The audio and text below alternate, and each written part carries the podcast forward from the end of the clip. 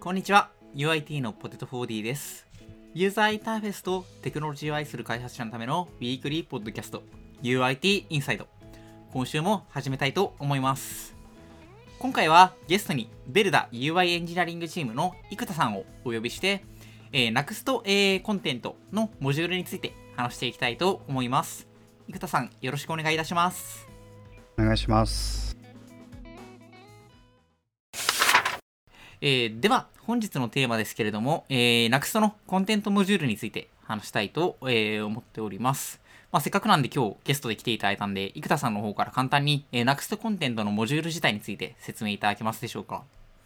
？NUXT のコンテントモジュールはですね、えーと、一応公式にはあの MongoDB の Like の API を持ってる Git ベースドのヘッドレスのコンテントマネジメントシステム、えー、ためのモジュールになります。えーとまあ、マークダウンとか CSV とか YAML とかをもうネイティブに特定のディレクトリに保管しておいて、えー、それを非同期でロードして、えーと、レンダリングできるっていうようなモジュールになっています。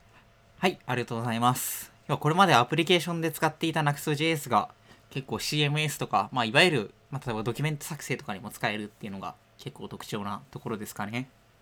そうですね、今、公式サイトのドキュメントが続々とこれの、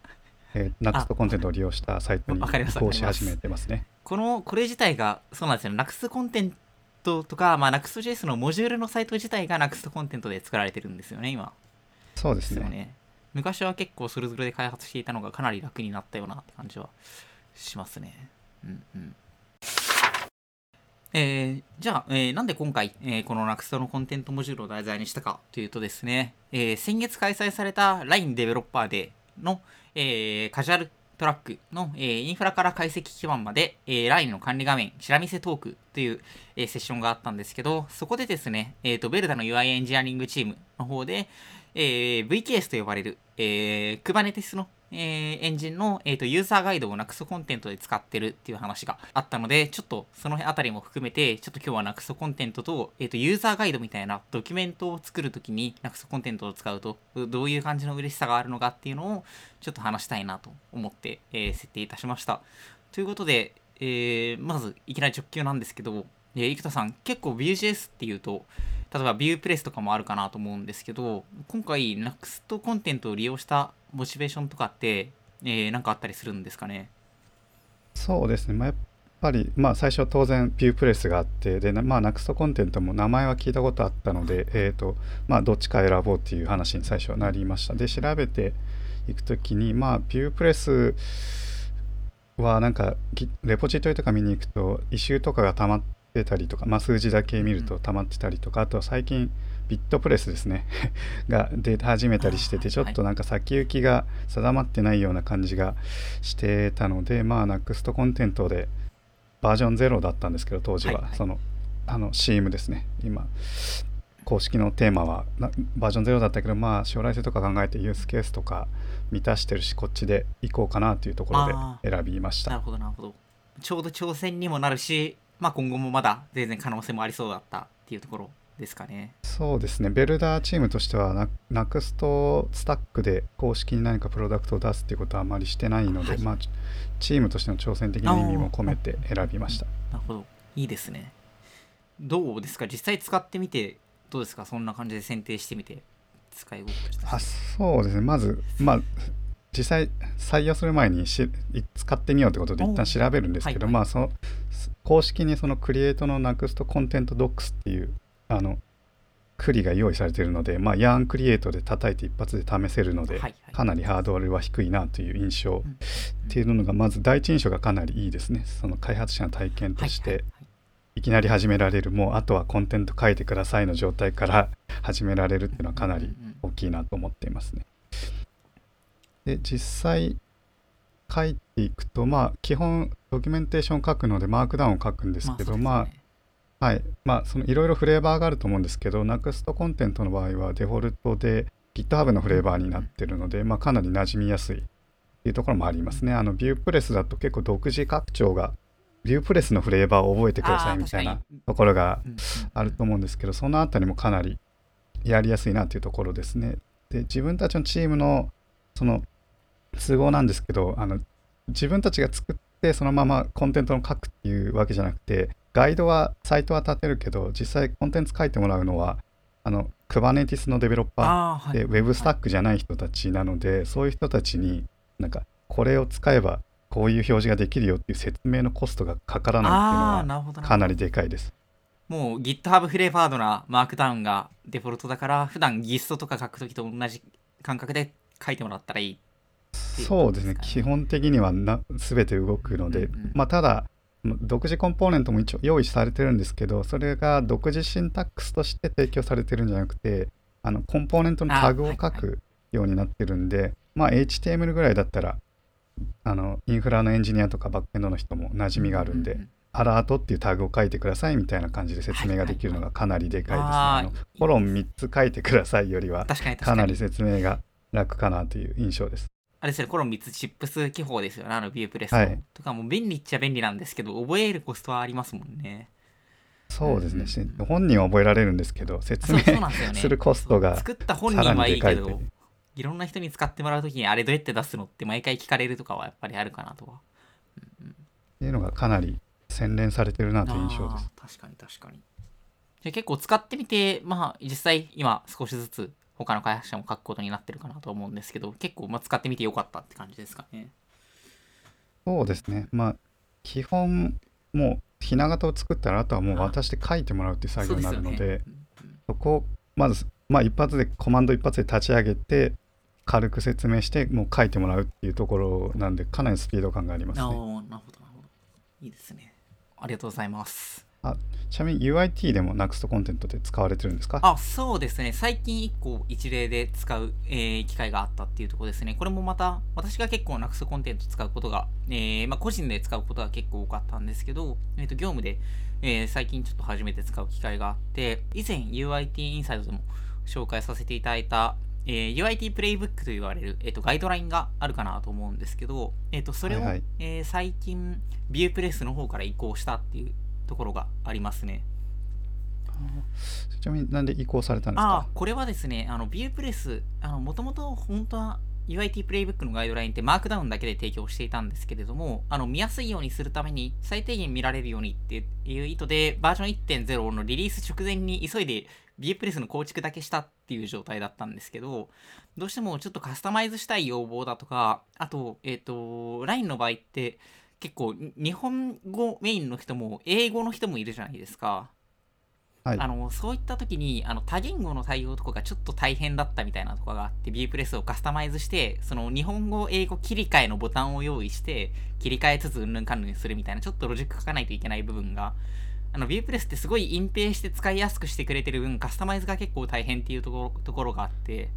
ちょっとその多言語対応とかするのが大変だったんであのそれだったらまあ NUX コンテントだったら正直、えー、23時間もあったら同じような環境はえー、新しい見た目で作ってしまえるんで、まあ、その方がコスト的に最終的に低いかなとか、あのあと Viewpress ってデフォルトだと、えー、JavaScript だと思うんで、ちょっと後からカスタマイズするときに JS のコードを書くのも大変かなっていうところで、コンテントの方に移行したっていう風な形ですね。なるほど。確かに NUXT のスタックに全部寄れて、コンテンツに集中できるっていうのはかなり大きいですね。そうですね。なんで結構多言語対応もすぐにできたのと、あと結構ドキュメントを書くときにナクスコンテントってあの普通に YAML フロントマターにいろいろ要素追加できるじゃないですかあの、はい、文章の初めにハイフン3つつけるやつ、はい、あそこで例えばその今実際にプレイブックのドキュメントでやってるのだとそのカノリカルパスみたいなのを用意してやって要はその英語ではこれだし日本語ではこれだよっていうパスとかをもうまあ一つ設定を書くだけでまあコード側から取り回せるんでまあ今後例えば多言語以外の拡張とかが出た時もすごいやりやすいかなっていう意味でなんかすごく NUXT コンテントのあのコンテント関数ってあるじゃないですか。あのなんかフェッチしてくる、はい、あのそれこそ MongoDB ライクな API って言われてるのここだと思うんですけどあそこがすごい柔軟な設定ができるんでそれにしたっていうのがありますね。そうですね。あれクエリかなり複雑にできるから何でも取れます、ね。うん、なんかこう B プレスはすごくいい時期に素晴らしいものを提供してくれてはいたんですけどなんかちょっと要件が込み入ってきたってなるとちょっと大変だなっていうのがあって B プレスのままと、うん。なんで移行したっていうところでしたね。この辺は確かに後発ならではの洗練された体験が提供されてるなっていう印象ですね。まあ、ビュープレス自体は結構 Vue.js のオフィシャルのドキュメントを書くために作られたみたいなとこがあると思うんで、多分、あ、そうなんですね。あそうですね。もともと、そんな、えー色があるはずなんで、えーただ Vue.js のドキュメントってそれぞれで別の、なんでしょう、言語どこにごとにそもそも別のドメインを割り振ってたりとかしててレポ、レポジトリもやっぱ翻訳とか別なんで、あのーうんそういったところが別に手厚いわけではないみたいなのが、まあちょっと Next.js の方は、方は後発だからこそそのあたりがケアできてるかなっていう印象はありますね。確かに。なんで別にビュープレス自体が悪いわけではなかったんですけど、ちょっと、なんでしょう、えーっと、カスタマイズするってなるとコスパが悪い。でもその代わりベタで使うにはめちゃめちゃビュープレスは使いやすいっていうところがあって、まあちょっと込み入ってきたんで、まあ、あの、後からやると1日仕事とかになって大変なんで、まあ今のうちにちょっと変えてこうかっていうので、変えたっていうところですね。カスタマイズするかもなって迷ったら、若干 NUXT コンテントに寄っちゃった方が多分安全かもしれない、楽かもしれないなとは思いましたね。というのがう、ん UIT 側で使った理由ですかね。はい、ありがとうございます。ただ今後も実際ビュープレス使ってホスティングしているドキュメントもめちゃめちゃ UIT にはあるんで多分ノーカスタマイズでいく場合はビュープレスの方をこれからも選ぶかなとは思いますねコストとか、構築コストとかそんな変わんないんですか？そうですねまあでも本当にあのービュープレスの方は一切設定をする必要がない、まあ、NUXT コンテントよりさらに設定の数が少ないのでそれは魅力的かなとは思いますねやっぱり。うん。要はビュープレスパッケージを入れたら終わりなのでビュープレスに関しては。あ、そっか。ドックス、ドックスのとこに入れたら終わりで。す。ドックスに入れたら終わりなんでその落差はやっぱりあるよなとは、うん思いますね。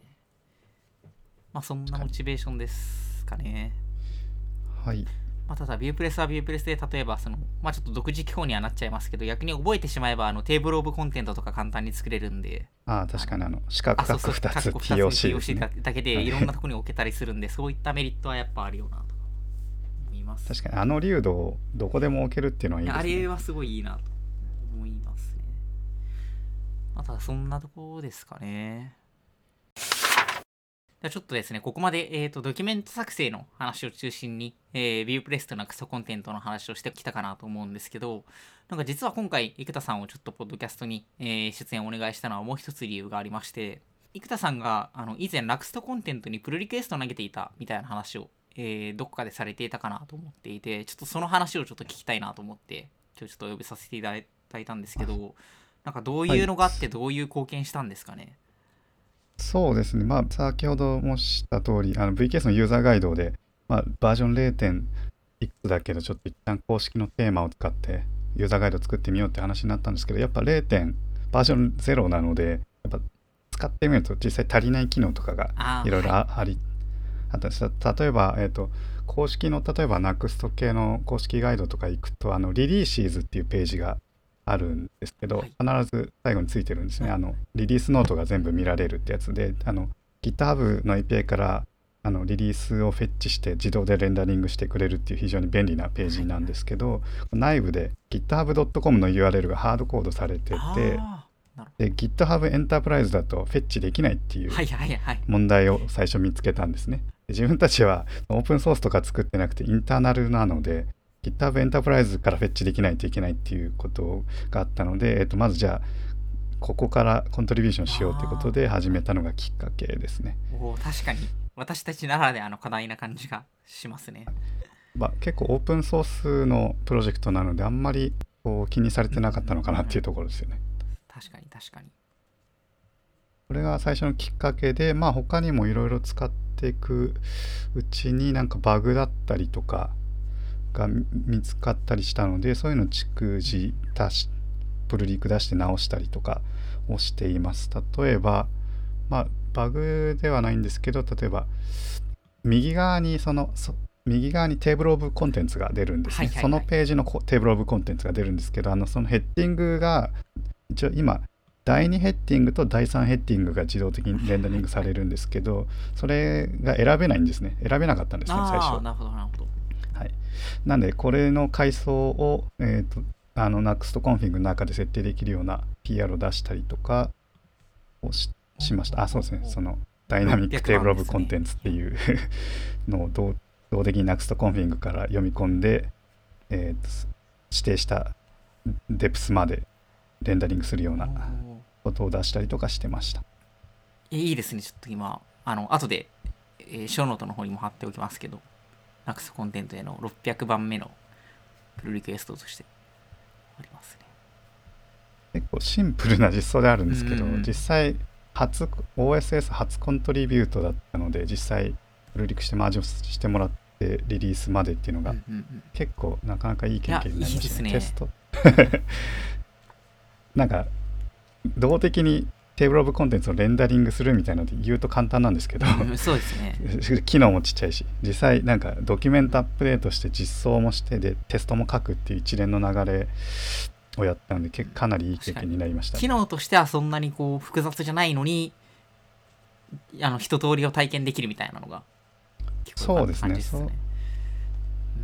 で実際バージョン0なのであのソースコードをじゃあダイブしてみようって言っても結構そんなに大きいすあのコードベースじゃないので基本全体見回してから実装できるっていうのもかなりいい。かなっていう感じですね。あの Next.js とか Vue.js とか、まあ、みんな名前聞いたことあるやつにコントリビューションしたくてもなんか成熟してるから 自信が持てないみたいなそうですねなとこがあるんでバージョン0コントリビュートは個人的にはおすすめですね、やってみたら結構良かったですね。まあかなりシンプルなうちにやってしまおうって感じですかねそうですね。今結実際もうほぼソースコード全部読んだので全体どうやって動いてるかとかも把握できるしお多分今後大きくなっても把握し続けられるかなっていうところがあるのでもしコントリビューション考えてる方とかがいたらバージョン0の新しいやつとか例えば最近だと NUXT イメージとか、はいはいはい。あと NUXT コンポーネントもかそうかな。うんもう結構新しめだと思うんでそのあたりから始めてみるといいかなと思いますあとまだ公開されてないっぽいですけどなんか密かに何でしたっけえっ、と NUXT サーバーレスみたいなのの開発とかも進んでるみたいなんで。あそうなんです。ねなんか誰か何でもやります、コア、チームががなんかレポジトリを作った通知が GitHub に流れててそれでポロッとみんな知ってただまだオフィシャルで完成はしてないみたいなものとかで結構いろいろ日々 NUXT のモジュールは増えてるはずなんでなんかコントリビューションしてみるきっかけにはいいかもしれないですねそうですね。で NUXT もし NUXT でコントリビューション考えてるんだったらかなりありがたいのがバージョン0でかなりえっ、と数がバージョンの数字が低いのにもうドキュメンテーションがあるっていうのがかなりありがたくて。結構ありますね。ドキュメント読んでからソースコード読めるのであこれがあそこに書いてあったやつだなって分かりながら進められるっていうのがかなりはいはい、ありがたいですね、確かに確かになるほど。NUXT コンテントそうですね。まあただば 使う側からするとバージョン0なのでまあちょっと余談ですけどあのなんかあマイナーバージョン上がったなと思って自分もアップデートしたら内部的にブレイキングあチェンジが入って 壊れるっていうのが2回ぐらいあったのでちょっとまだ不安定な部分はかなりあります。まあ、まあ、それも含めてインターナルなドキュメントだからこそできる。バージョン0をプロダクション投入というか。そうですねこれ。れはちょっとまだ あのあのエンドユーザー向けとかには使えないと思います壊れちゃうのでありがとうございます。では、えー最後ですけれども、そうですね、なんかせっかくなんで、最後、今結構 NUXT コンテントも発展途上だと思っていて、結構どんどん日々いろんな機能が増えていくかな、いるかなと思うんですけど、なんかその中で、なんかこうなってほしいな、みたいなのがあったらちょっと、えー、一言もらいたいなと思うんですけど、なんかあったりしますかね？はいそうですね。まあやっぱりまだバ公式のテーマはバージョン0っていうこともあったりとかあとまあ NUXT コンテントのコアコアのモジュールについてまだ機能が若干足りてない部分があったりします。例えばまあ画像系の機能が今はかなり弱いですね、うんまあ、バグバグなんですけどあの SRC セットをイメージにセットすると正しくレンダリングされなかったりとかはいはいはい。バグがあったりとかあとまあ画像を全部ルートディレクトリの static ディレクトリに入れとかなきゃいけないこれ結構嫌ですよね。わかります。あってあの content ディレクトリの中と static ディレクトリの中でなんか同じツリー構造をもう一回作って整理しなきゃいけないみたいなのがあ綺麗にやりたかったらとかあってその書いてるコンテンツの真横に画像を置いとけないみたいな問題がありますね。まあだ結構探し回るのかとかめんどくさがったりするっていうのがありますね。まあ NUXT イメージとかも出始めてるので画像系の他のモジュールと,、えーと相乗効果が上がればいいかなと思ってます。はいはいというのとあともう一個はコンテントそのものじゃないんですけど、まあ、ちょっと V2 まだ NUXT が V2 なので、うん、その制限に引っかかってる部分があってあのシーミングが、えーバリエーション簡単にできないっていうのが問題があります。まあ、1個 ,1 個サイト作ってちょっと違う体裁のもの作ろうと思ったら全部物理的にコピーしてもう1個作んなきゃいけないっていうのがあるんですけど、うん、なんかどうやら NUXTV2 の制限がなんか関連してるような,、ね、ようなので、はい、V3 になると V3 そのものがなんかシーミングをもうちょっと強化するような話が多分マルチアップとかの話ですかね、はいはいはい、に関連すると思うんですけどその辺りも多分追従して NEXT コンテントも楽にいろんなバージョンのシーミングができるようになるのかなと思って期待しています、ね、ああいいですね。あの谷さんは何かあるんですか？期待してることは。2つ私はありますかね。1つはちょっとこれこれもちょっとバグかもしれないんですけどまだちょっと調査できてないやつとしてあの結構あの NUXT コンテントと普通の Node.js サーバーを共存させると結構怪しい挙動をするんですよ割と。例えばなんでしょうサービス内に告知ページとかってあるじゃないですかいろいろはい、そのサービス内にリリースノートのページがあったらそこだけコンテントモジュールで書きたいみたいなモチベーションが結構最近出てくる時があって、まあこれ個人の方なんですけど、なんかそういう時に合わせ技をするとちょっと挙動が怪しいとか、実はプレイブックでもちょっとリダイレクトの実装とかが必要になった時があって、あの、同時稼働、あ、まあ、社内の、あの、実はプレイブックで動かしてる基盤は、えっ、ー、と、Node.js サーバーが動く基盤で動かしてるんで、どのみち Node.js 動かせるんなら Next.js のサーバー側の機能を使いたいと思ったんですけど、コンテントとサーバー側の機能を同時に使おうと思うと、ちょっと怪しい動きをするっていうのがあって、ちょっとこの辺り、多分あんまやってる人がいないんで改善したいなっていうのがあるのと、あとこれは、えっと、一旦個人でパッケージ作って、えー、マークダウンを HTML に変える JavaScript のはいはい、あのリハイプの、えー、プラグインを作って自分で解決したんですけど、なんか例えばその、私個人ブログも Nuxt Content で書いてるんですけど、その、何でしょう、えー、マークダウンのイメージタグを書いたときに、 lazy loading にしたい、 loading lazy を付与したいとかっていういう機能とかは別に Nuxt Content 自体にあってくれても嬉しいよなとか考えてて、それは rehype プラグインで解決しちゃったけど、なんかそういうのがコアにあるともっと嬉しいよなとか思ったりはしますかね。なんかドキュメントってどうしてもスクショとかいっぱい貼ることって多くなると思うんで、確かにそうですね。軽い方が、まあこれも結構生田さんのその画像系が弱いと近いですけど、とかが取り込まれてくれると嬉しいんで、なんか一回提案してもいい、見てもいいかもなとかは思ったりしてます。確かに。確かに VKS のユーザーガイドもその文章で説明すると長いのでスクショ貼ってここですってやってるのが多いので大量のスクショがそのまま一気にガッて読み込まれるのちょっとまあまあ、インターナルなものなんでそんなに影響ないとはいえ気持ち的に嫌みたいなのあると思うんで、ちょっとそういうのがうまくいくといいなとか、あと私は普通に個人ブログでも使ってるんで、個人ブログはやっぱりレイジーでロードされてほしいなとか、あったりはしますね。確かに。そうですね。やっぱ画像系ですかね。やっぱ 世間的にも流行ってますもんね。そうですね。なんかテキストはすごいうまく取り回せるんで、次はイメージもうまく取り回せると、もっと良くなるかなって感じですかね。確かにそうですね。ちょっとなくすとイメージにも期待ですね。そうですね。まだバージョン0.2とかですかね。そうですね。そのあたり。